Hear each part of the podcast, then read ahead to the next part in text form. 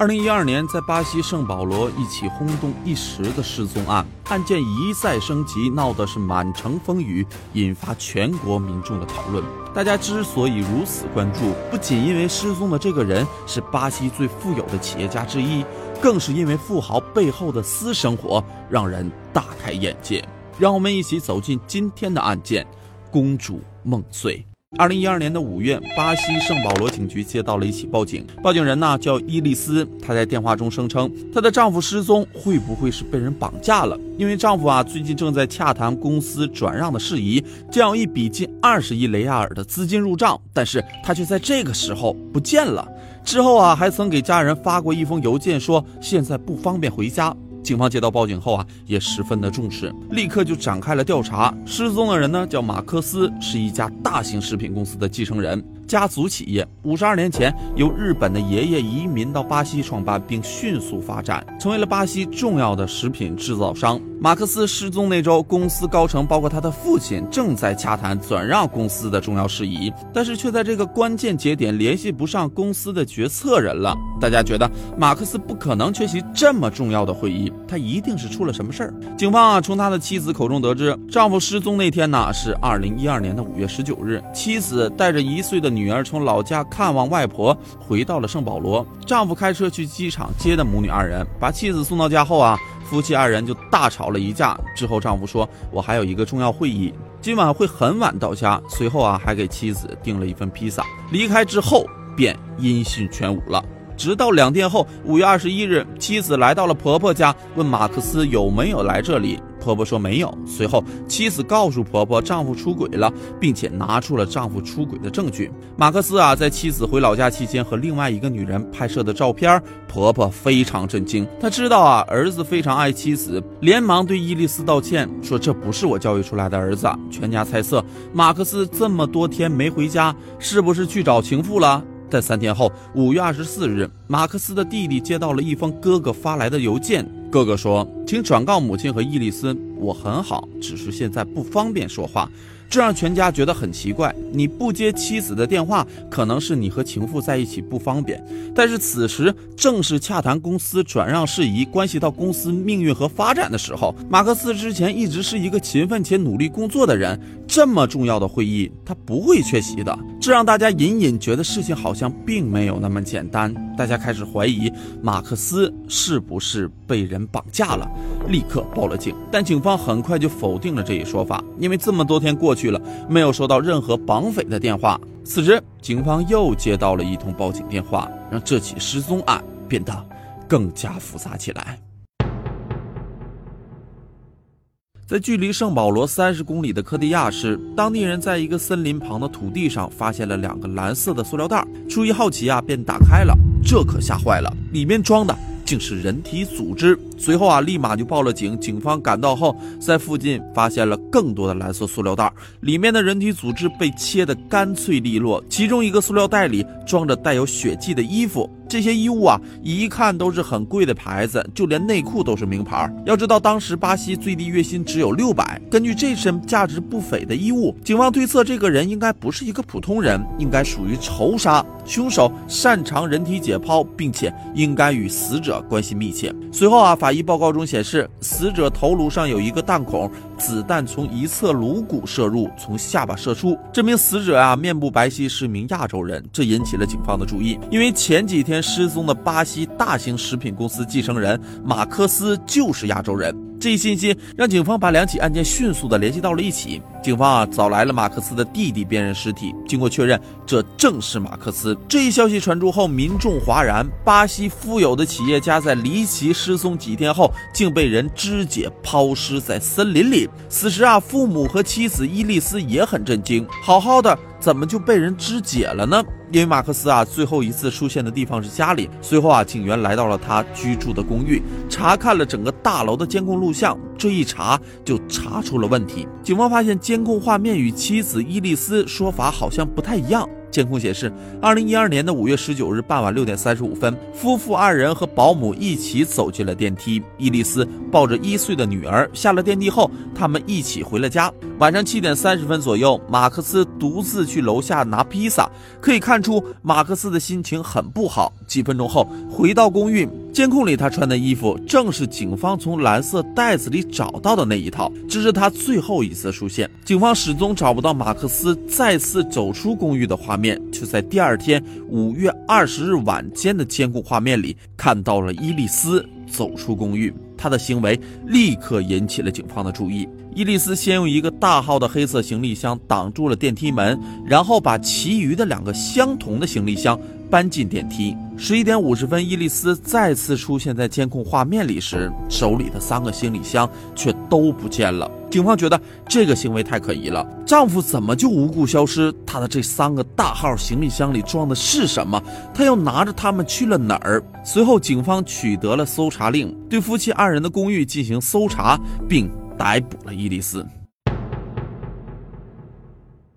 警员呢，在审讯伊丽丝时，直接就问了：“你为什么要害死丈夫？”伊丽丝愣住了，先是沉默了两分钟，看着警员一言不发，随后讲起了自己的。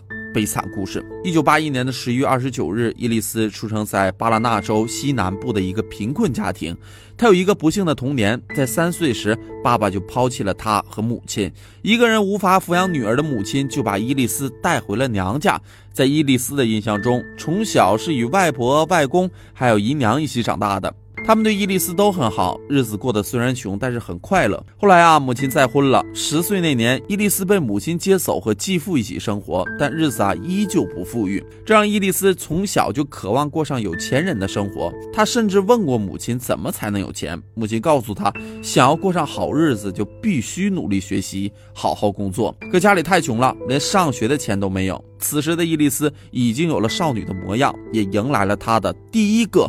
恐怖夜晚，继父竟然侵犯了他。此后啊，他一直在继父的折磨下度日。终于在十五岁那一年，伊丽丝再也忍受不了这样的日子了，她逃跑了，过上了自食其力的生活。在她的认知里，想要有钱，过上好日子，就要继续学习。为了过上有钱人的生活，接受更好的教育，她从家乡的小城市来到了大都市圣保罗。可是偌大的城市，她又该如何生存下去呢？还有梦想，为了攒够学费，她成为了一名应招女郎，靠自己身体赚来的钱支付学费和一切生活费用。二零零四年，二十三岁的伊丽丝在一次应招女郎的工作中认识了三十四岁的日本富商马克思松永。马克思啊，很喜欢伊丽丝，有别于一般的应招女郎，爱学习的伊丽丝太特别了。就这样，马克思包养了伊丽丝，会给她提供学习生活的花销。伊利斯呢，就好像穷人中了彩票一样，一下子就不再需要为钱发愁了。毕竟，眼前的这个人是巴西最富有的企业家之一。马克思啊，是一个对生命充满激情的人。伊利斯也喜欢上了他，他们兴趣爱好相同，喜欢旅行、打猎。美中不足的是。马克思有自己的家庭，他们不能经常见面，一周会约会几次，会像普通情侣一样外出旅行，享受美食。就这样，与富商男友悄悄在一起的三年后，马克思与妻子正式提出了离婚，并决定与伊丽丝举办婚礼。伊丽丝成功改变了自己的命运，一步踏入豪门。但故事从这里才刚刚开始。二人婚后啊，伊丽丝觉得无比幸福，她终于实现了小时候的梦想。马克思给了她想要的奢侈生活，二人跟之前恋爱时一样，经常到处去旅行，享受生活。伊丽丝成为了真正的公主。婚后啊，夫妻二人都想要一个属于自己的孩子，但伊丽丝却怎么也怀不上。试过很多办法，这期间家人对他们也有很多的期待，这使得伊丽丝开始变得焦躁，二人争吵的次数越来越频繁。突然有一天，伊丽丝发现。丈夫出轨了。那天，他们二人在酒店里等伊丽丝洗澡出来后，却发现丈夫不在房间里。伊丽丝啊，很纳闷。等丈夫回来后，她发现有个女人给丈夫发信息，约她在同酒店的隔壁房间见面。伊丽丝阅读了他俩的所有对话，她要气炸了，质问丈夫。但马克思却解释说，只是工作上的关系，谈一些工作上的事情。但是这谁会相信呢？伊丽丝啊，没想到丈夫会出轨，她决定要离婚。但就在这个时候，伊丽丝啊，发现自己怀孕了。她把这个消息告诉了马克思，马克思高兴坏了，他下跪求妻子不要离开，他会改正的。伊丽丝也原谅了丈夫，她觉得二人还可以恢复原本的幸福。几个月后，伊丽丝生下了一个女儿，全家都很开心。在送完孩子的半年后，伊丽丝觉得丈夫开始又变得很神秘，会经常不在家，总说工作很忙。二人开始频繁的争吵，有时在争吵时，丈夫会说一些羞辱妻子的话。伊丽丝隐隐觉得丈夫一定又是出轨了。但是没有什么证据。伊丽丝想要知道真相，她跟丈夫说要带着女儿回老家看望生病的外婆。在这期间，伊丽丝悄悄找了一个私家侦探跟踪丈夫，果然拍到了丈夫出轨的证证据。伊丽丝看着侦探传来的照片，她在老家过了三个不眠之夜。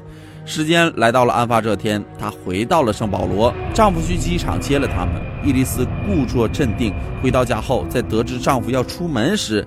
伊丽丝爆发了，她说：“我知道你要出去见你的情妇，这几天我找人跟踪你了。”她把侦探拍到的照片放到了丈夫面前，丈夫急坏了，仿佛被人扒了衣服一样羞愧。丈夫打了伊丽丝一个耳光，伊丽丝说：“那就离婚吧。”马克思说：“你以为离婚后你的名声还能找到白马王子吗？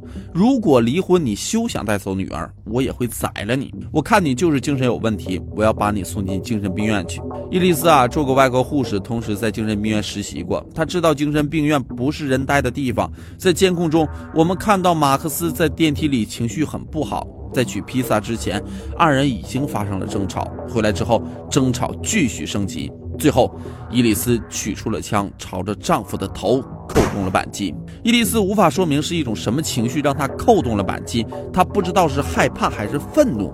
最终，伊丽丝认罪了。她承认是她杀害了丈夫，并肢解了他，而她的主动认罪只是想获得减刑。最终，伊丽丝因严重杀人罪和隐匿尸体罪被判处十六年零三个月的监禁。伊丽丝被抓的时候，女儿刚满一岁。她进监狱后，女儿就判给了爷爷奶奶抚养。法院禁止她与女儿见面或接触。在服刑期间，伊丽丝给女儿写过一封信，她说：“女儿，我想让你知道，你有一个非常爱你的母亲。”不仅是身体上的爱，有一天，如果你愿意，我们将谈论发生的一切。它是不幸和令人遗憾的。